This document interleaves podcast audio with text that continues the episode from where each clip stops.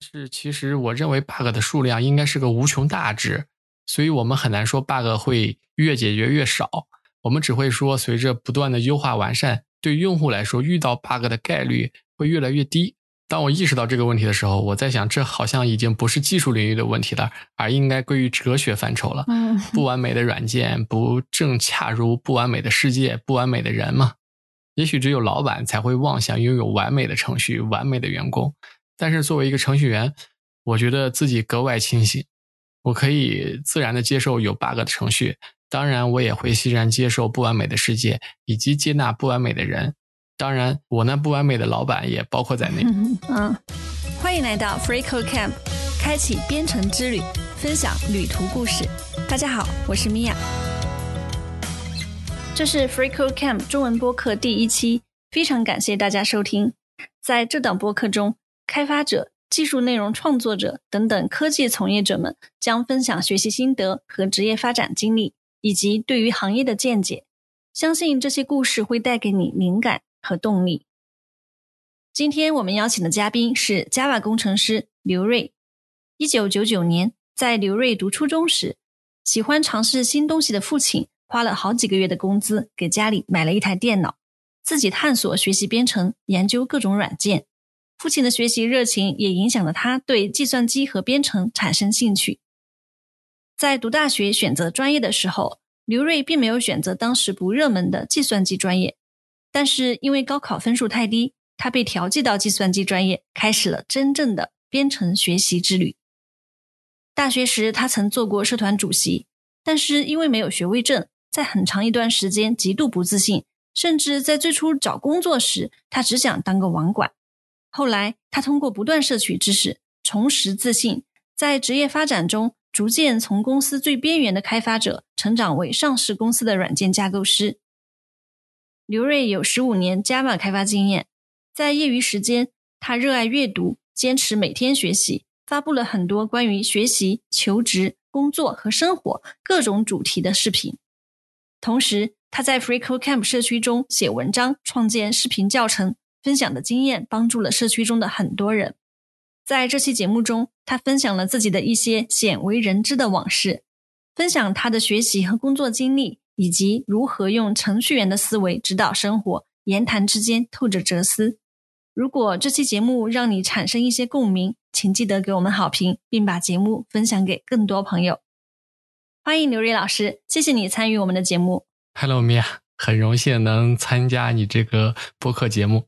你现在是一位资深的 Java 开发者，同时也创作了很多的视频和文章，分享编程学习经验和职业发展建议，帮助了社区中的很多人。那你自己的编程初体验是在什么时候呢？您过奖了。嗯，互联网都是习惯把光鲜亮丽的一面展现出来。其实我觉得我自己还是挺普通的，跟很多人一样，真正开始编程要到大一上了 C 语言课才开始。嗯，但是我也确实觉得挺幸运的，接触计算机比较早。这里我讲个我初中时候的故事，那时候是两千年。家里的电脑不能上网，都是玩单机游戏。游戏有个保存进度的功能嘛，当时就有个游戏叫《魔法师传奇》，呃，是我当时最爱玩的游戏。但是它有个大问题，就是一保存进度就会崩溃。对于刚十几岁的小朋友来说，游戏崩溃，我内心也是崩溃的，因为保存不了进度，意味着你花多久玩都是白费的。这就跟现在的职场打工人熬了一个通宵写 PPT，没有保存，电脑就死机了一样。让人无法忍受。嗯，对。但是我在玩别的游戏的时候啊，发现只要有进度保存，就会有一个叫 save 的文件夹内容发生变化。我推测啊，游戏进度就保存在这个文件夹里，并且啊，其他的单机游戏在安装完成之后，都会在安装路径里生成一个叫 save 的文件夹。而这个叫《魔法师传奇》的游戏啊，它没有这个文件夹。于是，一个大胆的想法就在我脑海里产生了。啊，为什么我不自己创建一个叫 save 的文件夹试试呢？结果一试之下，神奇的事情就发生了，这个游戏啊，就居然能保存了。所以你看，在那个没有网络、没有杂志、也没有任何人帮助的情况下，一个初中生就靠着观察、推测以及大胆的尝试，居然就解决了一个 bug。这是多么有意思的一件事！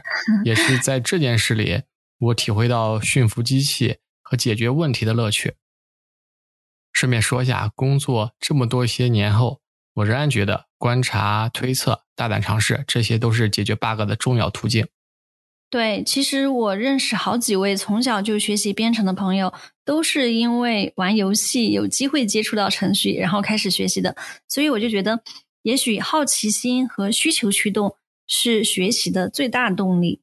对，确实是这样。在生活里，我也见到一些高手，他们也是我的同龄人。他们在高中时代家里没有电脑，他们会用文曲星玩游戏，也会用文曲星编游戏给他们的同学玩。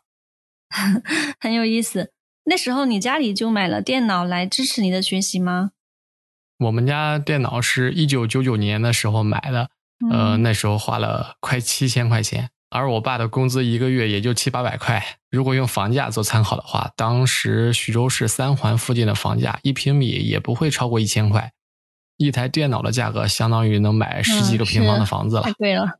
可想而知，他是真的喜欢这种电子产品。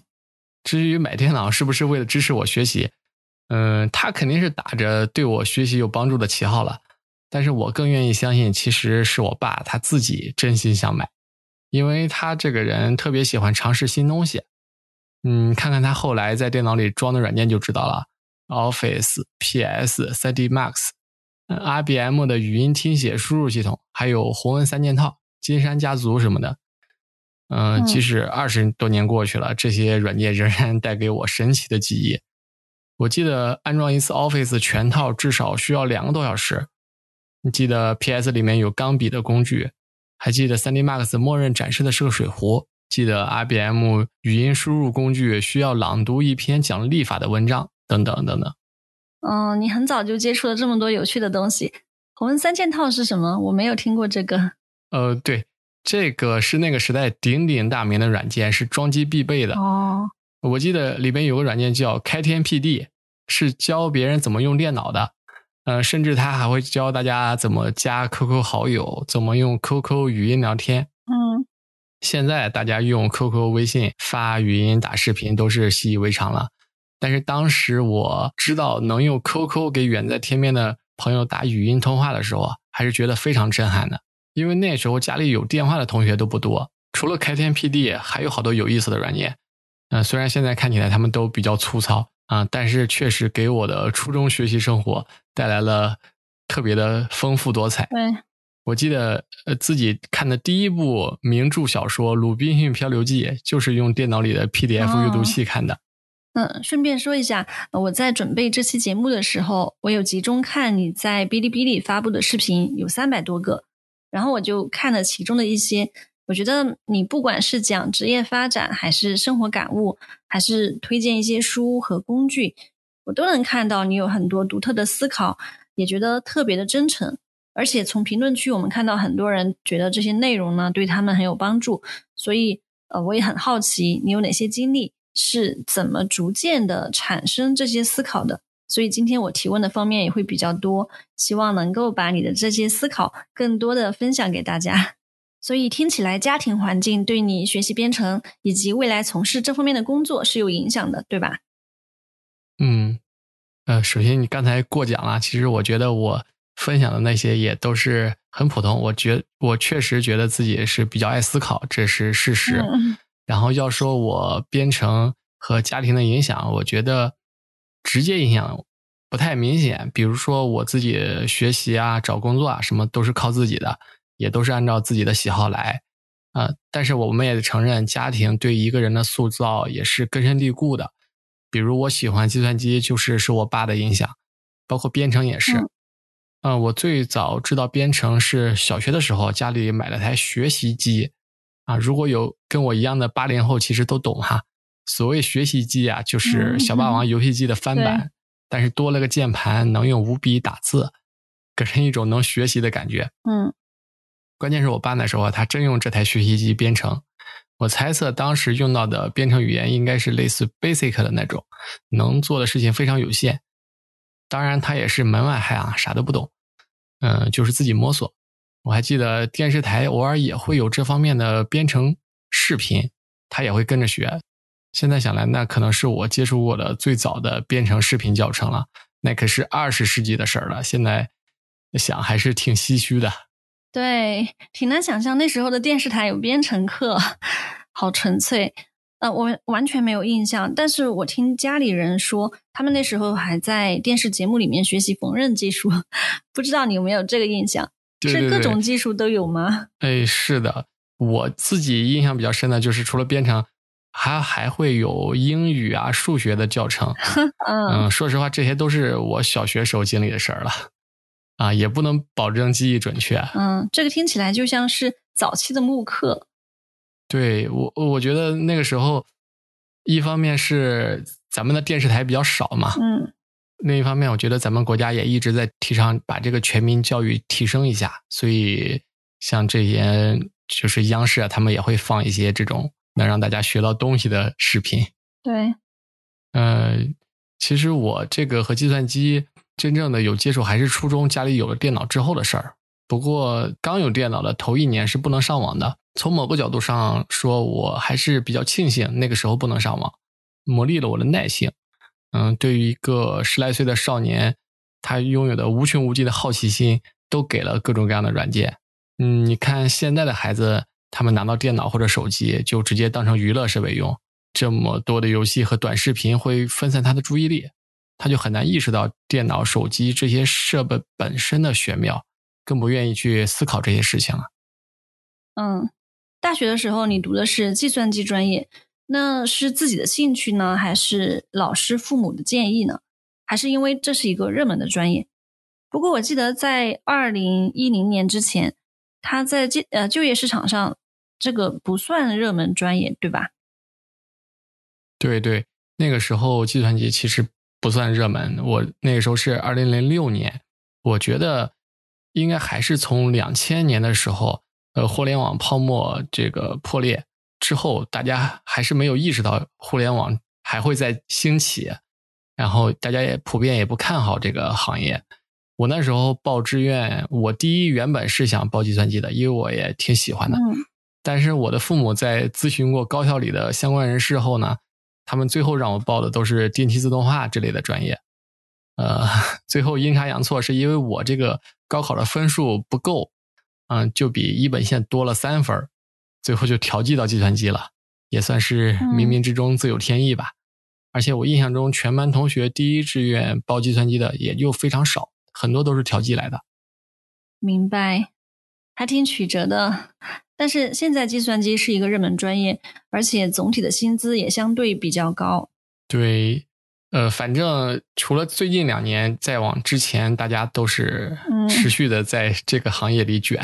我印象中，很多学校里面的同学，他们不在这个计算机专业嘛，他们还想去调剂专业啊，用一个特别好的分数去 调到计算机专业来。但是其实我上学的时候正好相反。我们班学习好的人都去调到别的专业去了。我觉得从长远来看，特别是结合现在科技创新的大趋势，对这方面的人才需求肯定是很很多的。但是呢，从另外一方面来看，竞争也非常的激烈，越来越多的人进入到这个领域。我最近看到你的一期视频，是给选专业、纠结计算机方向的同学们一些建议，我们可以在这里介绍一下吗？嗯，选专业对大部分人来说还是为了以后的就业。我，所以我从就业择业的角度来看这个问题。这里面有五个值得思考的维度，分别是平台依赖、客户杠杆、终身学习、经验依赖以及参与门槛。我一个一个来解释一下。平台依赖就是说，你想把这件事情做成，想把自己的能量发挥出来，它是不是要依赖一个大平台？比如，同样是医生，研究神经的、研究心脏的，就不如研究口腔的、研究中医的，他们的平台依赖会更小。平台依赖小的好处呢，就是在这个平台里，我能实现价值，但是脱离了这个平台，我也不惧怕，一样能过得很滋润。客户杠杆说的是你作为一个生产者的时候啊，你能撬动多少的消费者？啊，比如一个老师，他线下授课，客户的杠杆就低，但是线上授课。客户杠杆就可以很高啊，因为它可以对接到更多的学生。但是前面提到的口腔科医生，因为他真正开展治疗是依赖线下的，所以他的客户杠杆就低。终身学习和经验依赖，我们放在一起说，终身学习解决的是你工作十年肯定比工作三年的要懂得多，对于企业更有价值。嗯嗯，经验依赖说的是同样都是工作十年，但是你在这个企业工作了十年，一定比不在这个企业工作十年的人更有优势，公司更离不开你。至于那个参与门槛，这个好理解，我就不解释了。总的来说，我个人认为，一份好的职业，呃，平台依赖要弱，客户杠杆要强，终身学习和经验依赖也要强，参与门槛相对自己要弱一些，但是最好把别人刷下去。所以，按照我这个想法的话，其实计算机行业还是比较符合的。嗯、如果有同学在纠结报计算机类还是报其他专业，可以按照我刚才说的这个模型代入评估一下。嗯，虽然你没有解释参与门槛这一点，呃，我其实不太理解你说的参与门槛相对自己要弱一些，但是最好把别人刷下去，这个是什么意思呢？呃，可以这么理解啊，就是如果门槛太低的话，就是对所有人都低，那就意味着和你竞争的人就很多了。呃，我说的相对自己要低一些，相对别人要高一些，就是其实他还是希望他有一定的门槛的，但是呢，这个门槛是你能 hold 住的，也就是你,、可以跳进去，是这么一个意思。其实不是希望它特别低，是希望我是在自己有能力的情况下，它尽可能的高。嗯，明白了。我们回到你学习的历程，所以读大学之后，你就开始正式的学习编程了吗？其实我就本科一年级才开设了 C 语言课，那时候我才开始学编程的，而且我觉得自己是个学渣体质，呃，一直都是被老师推着走才会往前动的那种学生。嗯，嗯但是说实话，自己真正意义上的自主去主动学习编程，用业余的时间自学，那其实是在大三的时候。那个时候我挂了好多科，在之前我意识到自己不能过得太颓废，嗯要做点什么。然后从大三开始就用这个课余时间认认真真的开始学编程。那时候学的是 Java，嗯，为什么会选择 Java 这门语言？因为那时候周围的很多同学，他们也都在课业之外自学一些其他的实用的编程技术。当时有两个特别厉害的同学，一个早早的就学会了 PHP，并且做了很多成果，属于学院的风云人物；另外一个会点 net，呃，已经能组织团队承接我们学院的一些网站项目了。其实我跟他们挺熟的，然后跟他们一比，有种自惭形秽的感觉，就不想和他们在一个赛道。然后正好那时候有个没读大学的初中同学，他在苏州做 Java 相关的开发工作，他告诉我 Java 还挺有市场前景的，然后就鬼使神差的一门心思的学 Java 了。那时候你大三是零八年，算起来你已经写了十五年的 Java 了。你还记得那个时候是怎么学习的吗？最早就是看视频，跟着视频边看边做。那时候电驴啊、Google 啊都是可以没有门槛就能访问的。嗯虽然说网上的资料参差不齐，自己也是个新人，没什么判断力吧。但是好在 Java 的资料还比较成熟，有些培训机构在网上流传出来的资料也已经足够的系统化，呃，够我这个新人入门了。那个阶段我就是每天学，每天跟着练习，嗯、然后看到自己跟的那个视频教程的文件数，已看完的数量越来越多，就挺有成就感的，我就坚持下来了。对。那你觉得非科班自学编程需要注意哪些知识的加强呢？对于非科班同学，他自学编程来说呢，嗯，我觉得一般他们已经有在跟进的课程了，或者已经有练手的项目在做了。在这样的学习中，他还是很容易意识到自己哪里不足，然后及时跟进调整、查漏补缺。嗯，所以我想谈一些他们可能会忽视的方向，就是关于计算机底层的有关知识，这也是我们作为科班学生都应该掌握的。呃，具体比如 CPU 的基本原理，什么是加法器，CPU 与缓存、内存的关系，内存与虚拟内存的关系，程序运行的时候内存结构是什么样的，什么是战区，什么是堆区，进程和线程有什么关系？如果你学的是 Java 这种带垃圾回收的语言，那么它的 GVM 内存结构是什么样的？几种主流的 GC 原理基本原理是什么样的？可能有同学是学前端方向的，觉得我上面介绍的知识跟你关系不大，那你就想错了。写程序就如同驯服计算机这头猛兽，你对这头野兽了解的越深入，驯服起来也就越容易。不管你是写前端还是写后端，都可以从对计算机底层的深入理解中受益。此中奥妙，我很难通过语言描述出来，还是希望大家多去深入学习一下，一定会有不小的收获。这里我也说一下，呃，我不知道别人是不是这样，但是我在我们公司面试小伙伴的时候，不管他是前端还是后端，一般我也会问那么一两个和计算机底层有关的知识，啊，以此来看他对这个东西他是不是非常感兴趣，愿不愿意去深入的了解。对，我在和其他的一些资深开发者聊天的时候，也听到他们说这一点。特别是对于自学的同学来说，即便这些底层的知识在面试的时候可能用不上，但是长期来说，掌握这些知识是能够对我们在工作中很有帮助的。然后之前听你说过，你的第一份工作不是编程相关的，当时为什么没有从事本专业的工作呢？毕业前我三方协议签的那个公司是国美电器，当时我是看他们招 IT 运维就投了简历过去。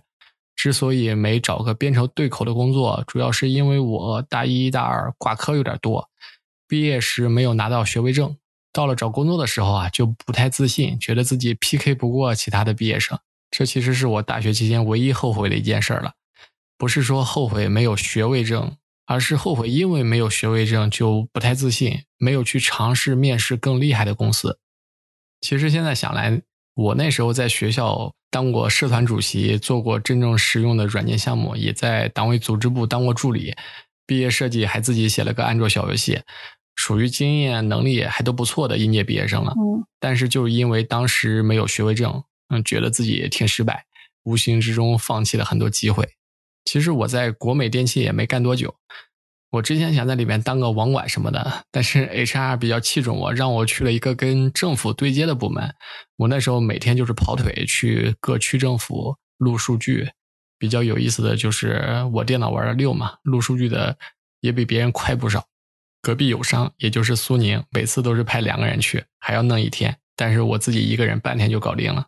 嗯，当时你是用程序处理数据吗？其实还是人工体力劳动了，并没有用到程序。我觉得自己之所以做得快，还是有一种钻研精神在里面。面对千篇一律的重复，我就愿意去琢磨怎么怎么通过快捷键什么的优化操作步骤，减少软件间切换的损耗的时间。可能别的友商派来的人就是按部就班的去做，他们没觉得做得快有什么价值，不像我。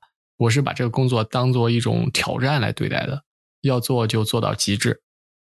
后来政府的人觉得我这个小伙干活挺利索，闲聊天的时候知道我是矿大的，他们就说：“你一个矿大的在国美电器凑什么热闹？”劝我去考公务员。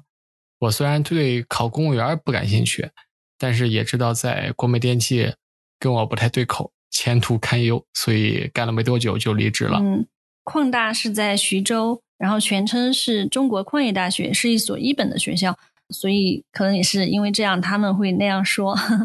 对，接下来呢？离职之后，你又有什么样的经历？从国美离职后，那时候还没毕业，我正在准备毕业设计的阶段，就被辅导员推荐到一家跟我们学校有点关系的软件公司来工作。不过这个公司也不是很顺利，因为他们的技术站是点 .NET，而我是 Java。他们就让我在这里干了一年多的实施岗位，像什么对接需求啊、收集资料啊，甚至给用户做培训，这些我都做过。那时候因为爱好，也是为了证明自己，我也会写点代码，做些小东西，但都是纯粹自发的。其实公司没有用过我一行代码。其实，也许在第一份工作里面，能够有有机会去尝试不同的工作内容，也是一种挑战吧。那你是怎么意识到自己更喜欢编程，并且开始专注在这一块的呢？嗯，确实一开始工作没想太多。对于刚毕业大学生来说，我当时的想法就是有份工作能挣钱养家糊口就行。嗯，没有什么职业规划。但是有一件事让我觉得啊，自己好像确实挺适合编程的。呃，前面提到的那家干实事的公司，因为技术不对口，我干了一年多就离职了。后来到了一家能提供 Java 开发岗位的公司，本来在这个公司我也是个不起眼的小角色，工作都是站在老员工的基础上调用他们封装好的代码，这就跟现在年轻人找编程工作挺像的。嗯，但是我在工作没几个月的时候呢，维护那些软件基础设施的同事就离职的离职，休产假的休产假，我的工作压力陡增，因为我发现有些代码问题源头啊，指向的都是他们负责的代码。如果是之前，我可以给他们反馈问题，让他们来改。但是现在他们人都不在，我就只能硬着头皮看别人代码，在里面尝试修复 bug。事实上，我花了好几天，并且在多个 bug 之间反复横跳多次，终于改好了别人代码中的 bug。从此，我意识到，只要有源码，就可以解决任何问题，有一种源码在手，天下我有的感觉。然后我就觉得代码越写越顺。同时，自己发挥的作用也越来越大，领导们也愿意把有挑战的事情交给我来做了。对，所以挑战和机会总是并存的。对对对，这是条真理。我也很感谢当时能遇到这个挑战，然后自己坚持了下来。那段时间，我真的是深切体会到了做编程的快乐。用现在流行的话说，就是心流。而且那时候，我每天中午都自觉加班。甚至我连婚假都没休，现在想想，这也是一个打工人的高光时刻了。嗯，对对，从你的故事里面，我能感受到做自己擅长的事情，解决问题，获得他人的肯定，可以帮助一个人建立自信。可以多分享一点你逐渐的建立自信的过程吗？因为我看到你在视频中都显得很平静，不管聊什么话题都是娓娓道来。你是一直都是这样的风格呢，还是因为做了一件？自己喜欢并且擅长的事情，让你增加了自信。在前面介绍了我因为没有学位证的问题，其实在很长的一段时间都是极度不自信的。这其实是阻碍自己成长的一个最大的障碍。我花了这么多年试图纠正自己的这个问题，现在也不好说自己已经完完全全是个积极自信的人了。但是有个亲身的体验还是可以分享给大家的，就是。我是在不断的摄取知识中重拾自信的，嗯，甚至可以说，当我以一种求知若渴的态度，每天都能感觉到自己能够有所收获的时候，自信这个词本身与我已经没有那么重要了。在你的问题里有个逻辑是获得他人的肯定可以帮助一个人建立自信，我觉得也许有些人是采用这样的途径，但是对于我来说不是。在我看来，真正的自信是不假于外物，不寄希望于他人的，而应该是一种由内而外。所以我说，我通过持续不断的获取知识来达到现在的状态。首先是学习本身使我很快乐，然后就是这些使我快乐的东西是流入我内心的，不是物质的，它是任何人无法从我身边夺走的，所以我才可以做视频，对着镜头分享内容，娓娓而谈。因为我要做的只是一种忠实的记录自己而已，即使遇到负面评论什么的，他们也不能减损我一丝一毫。相反，我会认为面对质疑本身也是一种修炼。是的，理解。从你的视频中，我真的能够感受到你很享受学习的乐趣，享受不断输入然后输出的过程。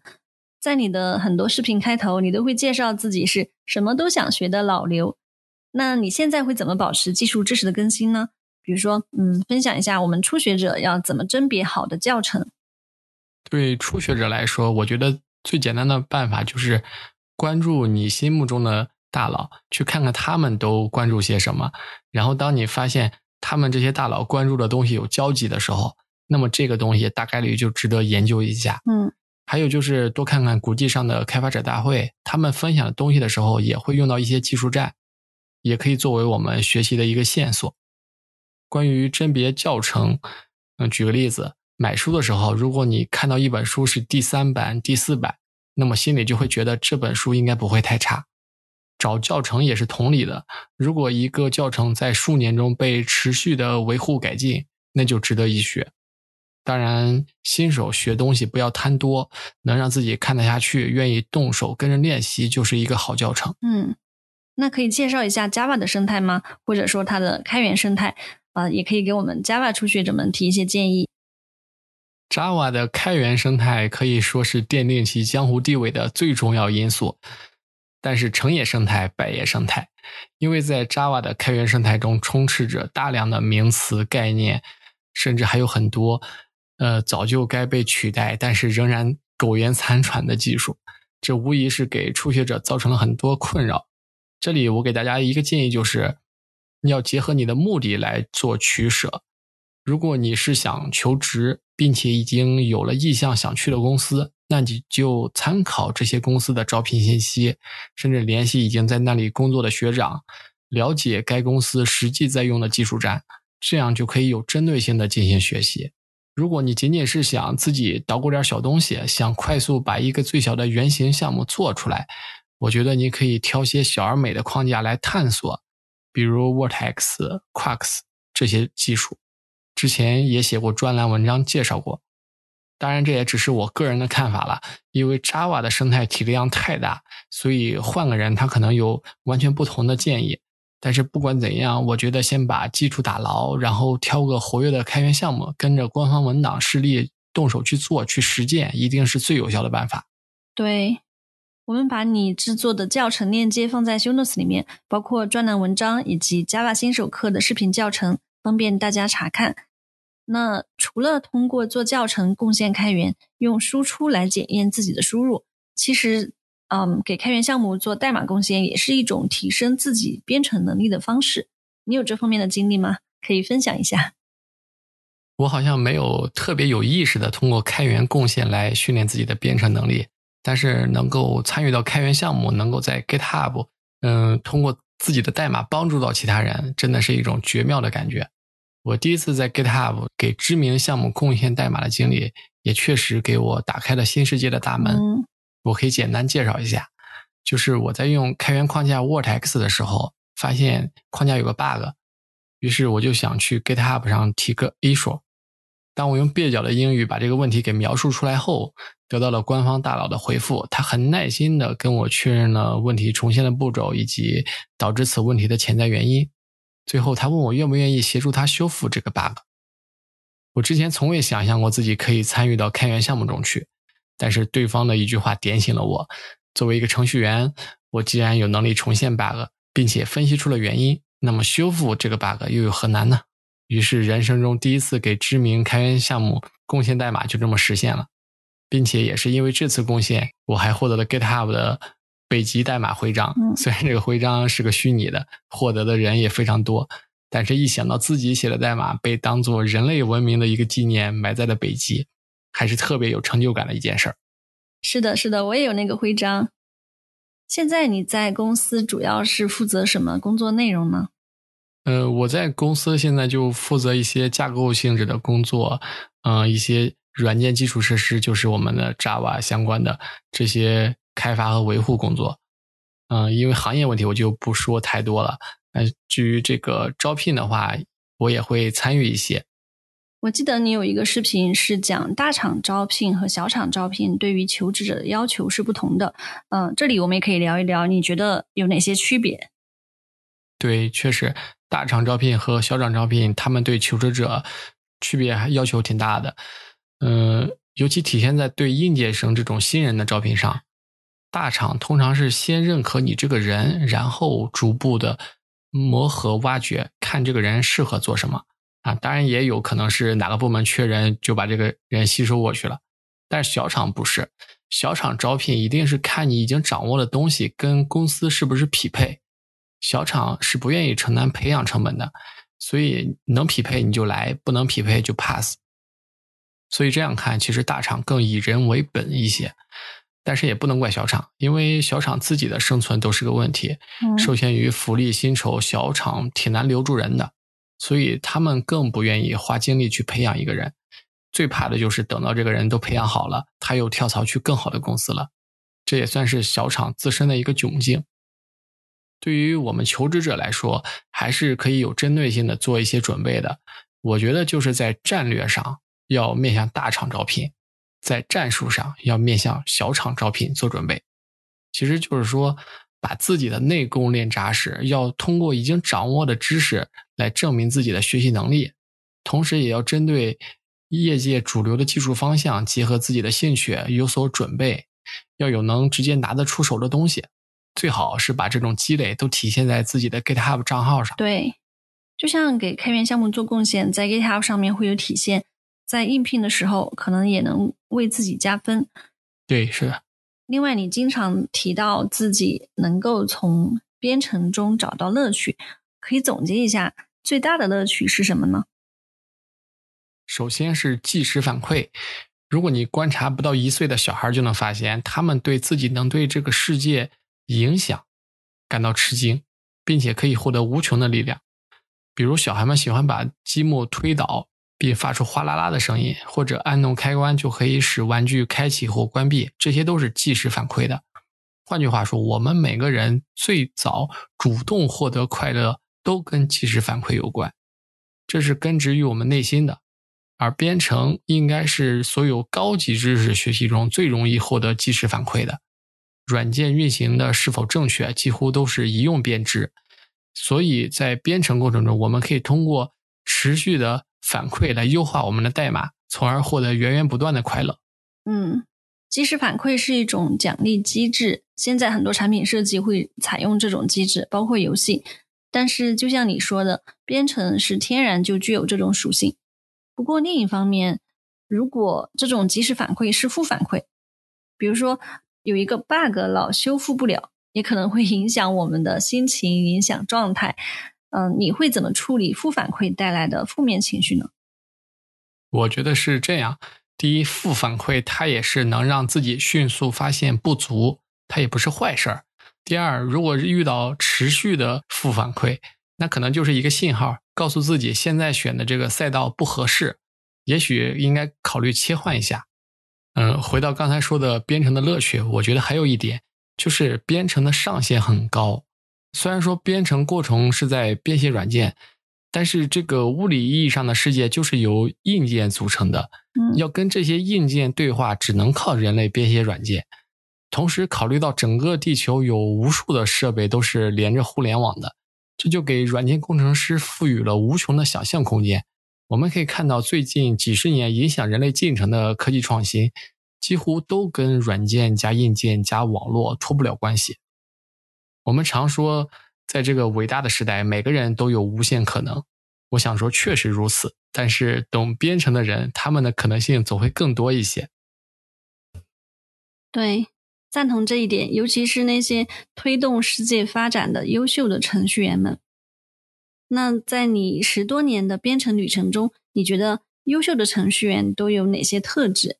在这方面，如果有些感悟的话，也可以分享一下。在这些年的工作和生活中，我确实有几个感悟，觉得挺重要的，给大家分享一下。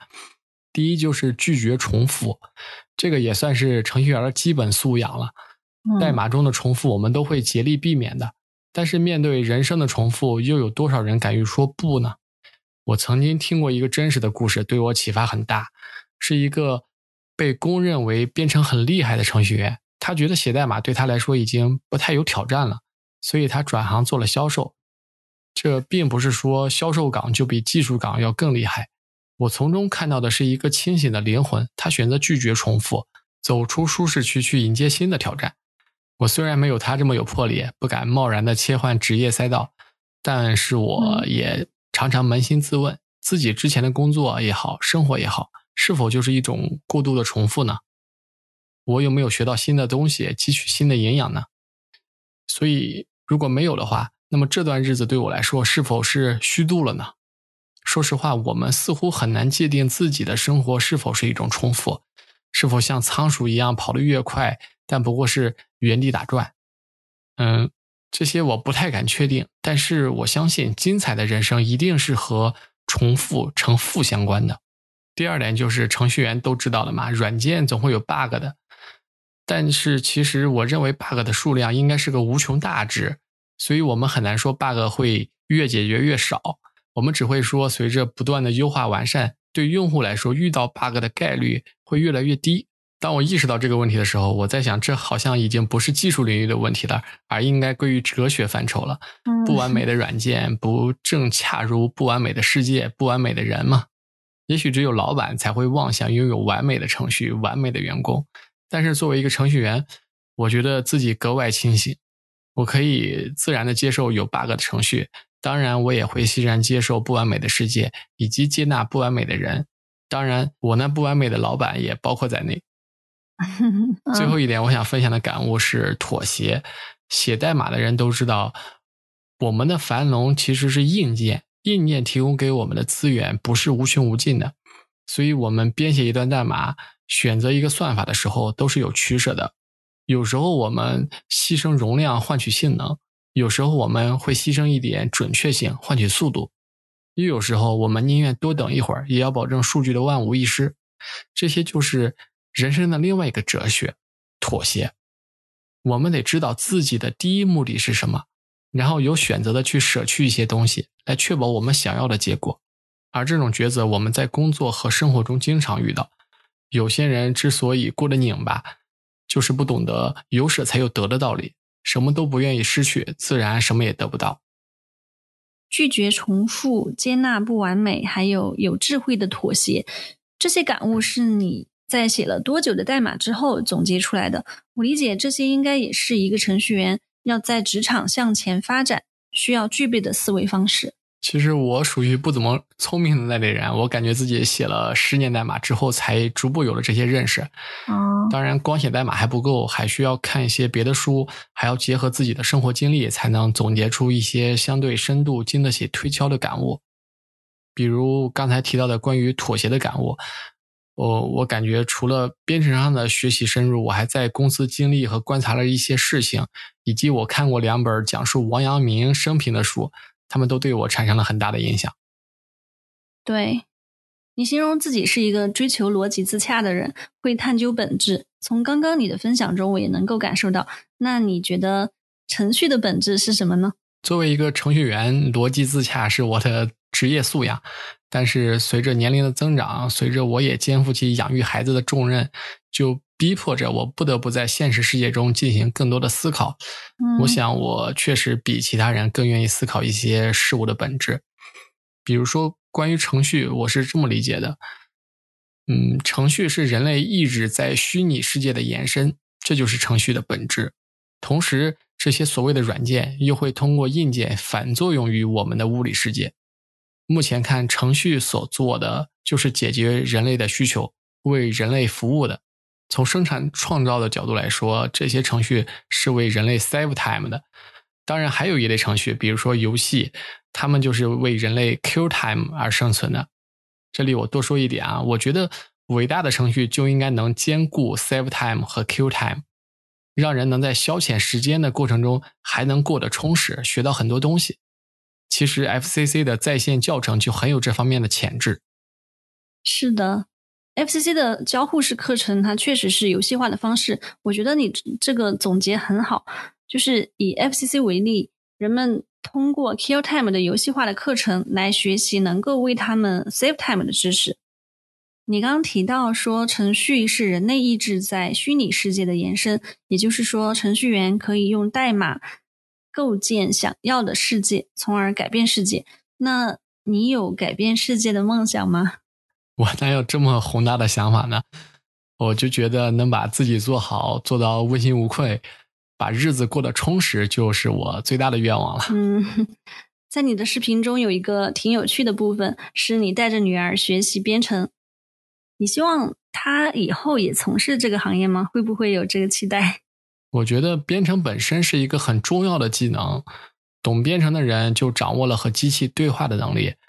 在 AI 能够完全取代程序员之前，这种跟机器对话的能力都是这个时代所需要的，并且编程这件事本身门槛并不高，不论是学习的门槛还是做出成果的门槛，所以我是非常希望我的孩子能够跨过这个门槛，不需要他未来水平有多高，但是一旦他知道编程能为他解决什么问题，我相信他就会有一种自驱力，嗯，自己会去不断尝试的。至于未来他走入社会的时候，是不是要走入程序员这一行，我可没想那么多。嗯，甚至现在 AI 透露出这么强大的能力，真是过了十几二十年，还有没有程序员这个职业，谁知道呢？所以，对我女儿的编程学习来说，更多的只是一种知识边界的探索，没有太强的目的性。未来的工作应该如何选择，肯定还是未来的她说的算。说到 AI，其实现在 AI、GPT 大语言模型这些话题非常的火，我们能够看到很多不同角度的分析和研究。那你有在使用 AIGC 的工具吗？我挺想了解，就是作为一线的程序员，会不会担忧被 AI 取代？你的观点是什么？我是从去年十二月份就开始用 ChatGPT，嗯，刚开始用的时候真的是大受震撼。我想这种震撼只有用过的人才会体会到。当然，这也可能跟我的行业有关。我是程序员写代码的嘛，确实 ChatGPT 对我有很大帮助。嗯，到现在我用了半年多，可以说在有 ChatGPT 的帮助下，工作效率提升百分之五十以上，真的太方便了。但是其他行业，尤其是脑力创意要求高的行业，比如我看作家余华老师就说，ChatGPT 生成的内容对他搞创作就没有什么帮助。这个我觉得也是完全可以理解的。你想啊，要是 AI 的能力连我们这样国宝级的作家的工作都能代替，那世界得有多可怕？嗯，对。不过我们也确实看到了，以 GPT 为首的这些 AIGC 模型已经具备代替人类工作的能力。并且确实已经有行业受到了影响，比如在内容创作、新闻、广告、客服这些行业里，原本对心智要求不高的、相对比较低级的工作，已经或多或少都有 AI 参与的身影了。至于担不担心程序员的工作被 AI 取代，我觉得未来确实是存在入门级的这种所谓的搬砖程序员工作被取代的风险。但是 AI 的发展。这是全球性的大趋势，它是不以个人意志为转移的，所以我们普通人在也不用太过担心，主要是担心了也没啥用。是的，它对我提升效率也是挺有帮助的。另外，我觉得在每一波大的趋势来临的时候，能够比较早的拥抱它的人，都是挺幸运的吧？拥抱它，适应它，甚至是参与其中。比如现在有的程序员在为 ChatGPT 创建相关的插件。对，幸运女神总会眷顾那些有敏锐嗅觉和超高执行力的人。而且据我所知，有的程序员在做 ChatGPT 插件的时候，他就是心里有个想法，具体到写代码的时候，还是让 ChatGPT 帮他挑大梁，帮他写，他自己反而扮演了次要的角色。所以你可以看到这种神奇的事情，有人在用 ChatGPT 来写 ChatGPT 的插件。这也充分体现了，在 AI GC 时代，很多以前无法想象的事情都已经成为可能了。嗯，如果真的是让我随便畅想的话，其实说实话，我是个悲观的人。考虑到 AI 这么迅猛的发展态势，其实我有点担心人类的未来。因为 AI GC 的本质就是用已知的信息生成新的信息，这其实暗合了世界运行的规律。世间万物、时间、空间，其实都可以抽象成数据。也就是香农所说的信息，如果 AI 拥有的信息足够多且全面的话，那么它生成的信息将越来越有价值，并且会逼近物理世界的真实信息。夸张点说，AI 甚至可以通晓未来，而这显然是上帝才可能具备的能力。就像很多科幻片里展示的片段那样，我觉得在未来，AI 有可能对我们人类文明带来一些负面的影响。毕竟 AI 不是人。它不具有感情，尤其是没有与人类这种与生俱来的同理心，这是我对人类未来持悲观态度的原因。我理解你说的这个悲观的态度，不过可能就像你说的，这是一个大的趋势，我们普通人担心也没有啥用。嗯，与其担心被 AI 取代，当下离我们更近的，也许是像大龄程序员、中年危机这些现实。你会有这方面的焦虑吗？你会如何缓解或者是克服焦虑呢？嗯，我今年正好是三十五岁，勉强够到了这个大龄程序员的门槛。嗯，我就谈一下自己的想法。嗯，首先要明白，人类进化出来焦虑这个心理工具，它是在祖先环境下，让我们不至于被饿死或者被野兽吃掉进化出来的。焦虑这个工具本身已经完全不适用于当今世界人类生存环境。如果你能想通这一点，我觉得在焦虑的时候就可以有个第三人称来审视一下自己。啊，你可以不用那么焦虑，你只是被基因编码成这样而已。嗯，这样想的话可能会轻松不少。其次，我们都是被时代裹挟的，很多大的起伏、行业的起伏、环境的变化，这些都是不以个人意志为转移的。同时，似乎也是很难预测的。嗯，所以比起如何居安思危，我更倾向于珍惜当下，不要辜负此刻的自己。未来的事就让未来的自己来办吧，想那么多也没用。嗯，刚刚我们聊了挺多你关于学习、工作的经历，以及人类的未来这些比较严肃的思考。接下来呢，我们聊几个轻松点的话题，快问快答。你最近有在开发什么有趣的项目吗？我自己的工作主要是做 Java 开发的，偏后端一些。但其实我对前端的东西，也就是那些用户能看得见、摸得着的东西更感兴趣。最近一年多，我都在做一款 App，运行在 iOS 设备上，叫 Book Time。嗯，是我用业余时间做的，主要来帮助我记录阅读时间的软件。嗯，因为我大概每天都会固定看一会儿书，每年我也会统计一下今年看了哪些书。我女儿她上小学，也很喜欢看书。我就想，不如开发一款 App，能够记录下我们每天花费在阅读上的时间，以便于统计总共看过哪些书，并且它有个持续打卡的机制。如果一一天不看书，它就会有提醒，嗯，以此来督促我再忙也要花点时间来看书。嗯，我觉得这个对我个人还是很有意义的，我也一直在坚持使用。我之前有看到你分享这款应用，如果大家要体验的话，可以去哪里下载呢？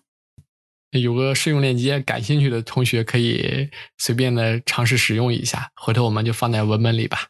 好的，你做的很多的事情，比如说工作、学习、写作、读书、做视频，嗯，然后在时间管理、提升效率方面，你有一些特别的方法可以分享一下吗？总的来说，我还是比较懒的，呃，没有特意的对自己进行时间管理。除了前面提到的自己开发的 Book Time 能督促我每天阅读外，我们家还有一个定时器，它不是个软件，就是一个物理意义上的类似于钟表的东西。每当我跟女儿约定要干点什么的时候，比如写作业啊、打游戏啊，需要有一个时间限额的时候，我们就会启动这个定时器。嗯，这会让我们更有时间观念一些。嗯，就像一个番茄时钟。对，可以当做番茄时钟来用的。要说其他的效率软件，给大家推荐，呃。我给大家的建议还是每个人都要有一个趁手的笔记软件，因为不论是编程还是学别的东西啊，积累是最重要的。嗯，而这肯定离不开笔记软件。像我们公司如果有新同事入职，呃，需要跟我对接学东西的时候，我都会先问他有没有经常使用的笔记软件。如果没有，我就会督促他立刻马上去装一个。我自己目前在用的笔记软件是 Obsidian 黑曜石，还是挺不错的，并且它是免费的，值得推荐给大家。如果现在要给刚开始工作的你自己一些建议，你会给什么建议呢？嗯，能给的建议很多，但是我们精简一下，就两条吧。第一条，要自信，遇到事情敢于尝试，不要怕错，即使失败也不可怕。年轻人本来就没有什么可失去的，大胆的干就是了。第二是做好积累，写过的程序，做过的笔记。以及学习心得什么的都要保存好，这是伴随你一生的数字财富。嗯，你平时喜欢阅读，在视频中也经常给大家推荐书。那我们借着这个机会，也给 FreeCodeCamp 社区的同学推荐一本书吧。好的，《程序员修炼之道：冒号从小工到专家》这本书是我十年前看的了。我非常庆幸自己能够在工作两年的时候就遇到了这本书，它对我影响很大。而且可以说，如果没有看过这本书，我的编程水平应该至少会下降一一个档次。嗯，所以我特别愿意把这本书推荐给刚入门编程的小伙伴。就如标题所说，这是一本讲道的书，嗯，道理的道，嗯，里边没有什么代码之类的硬知识，取而代之的是真正的经验之谈，可以受益终身的那种知识。好的，谢谢推荐，也谢谢你分享这么多的经历和感悟。祝你继续从编程中、从学习中获得源源不断的快乐。好，谢谢米娅，很开心我们可以交流了这么多事情。谢谢收听，如果你喜欢我们的节目，期待你给我们好评，也欢迎你分享给更多朋友。下期见。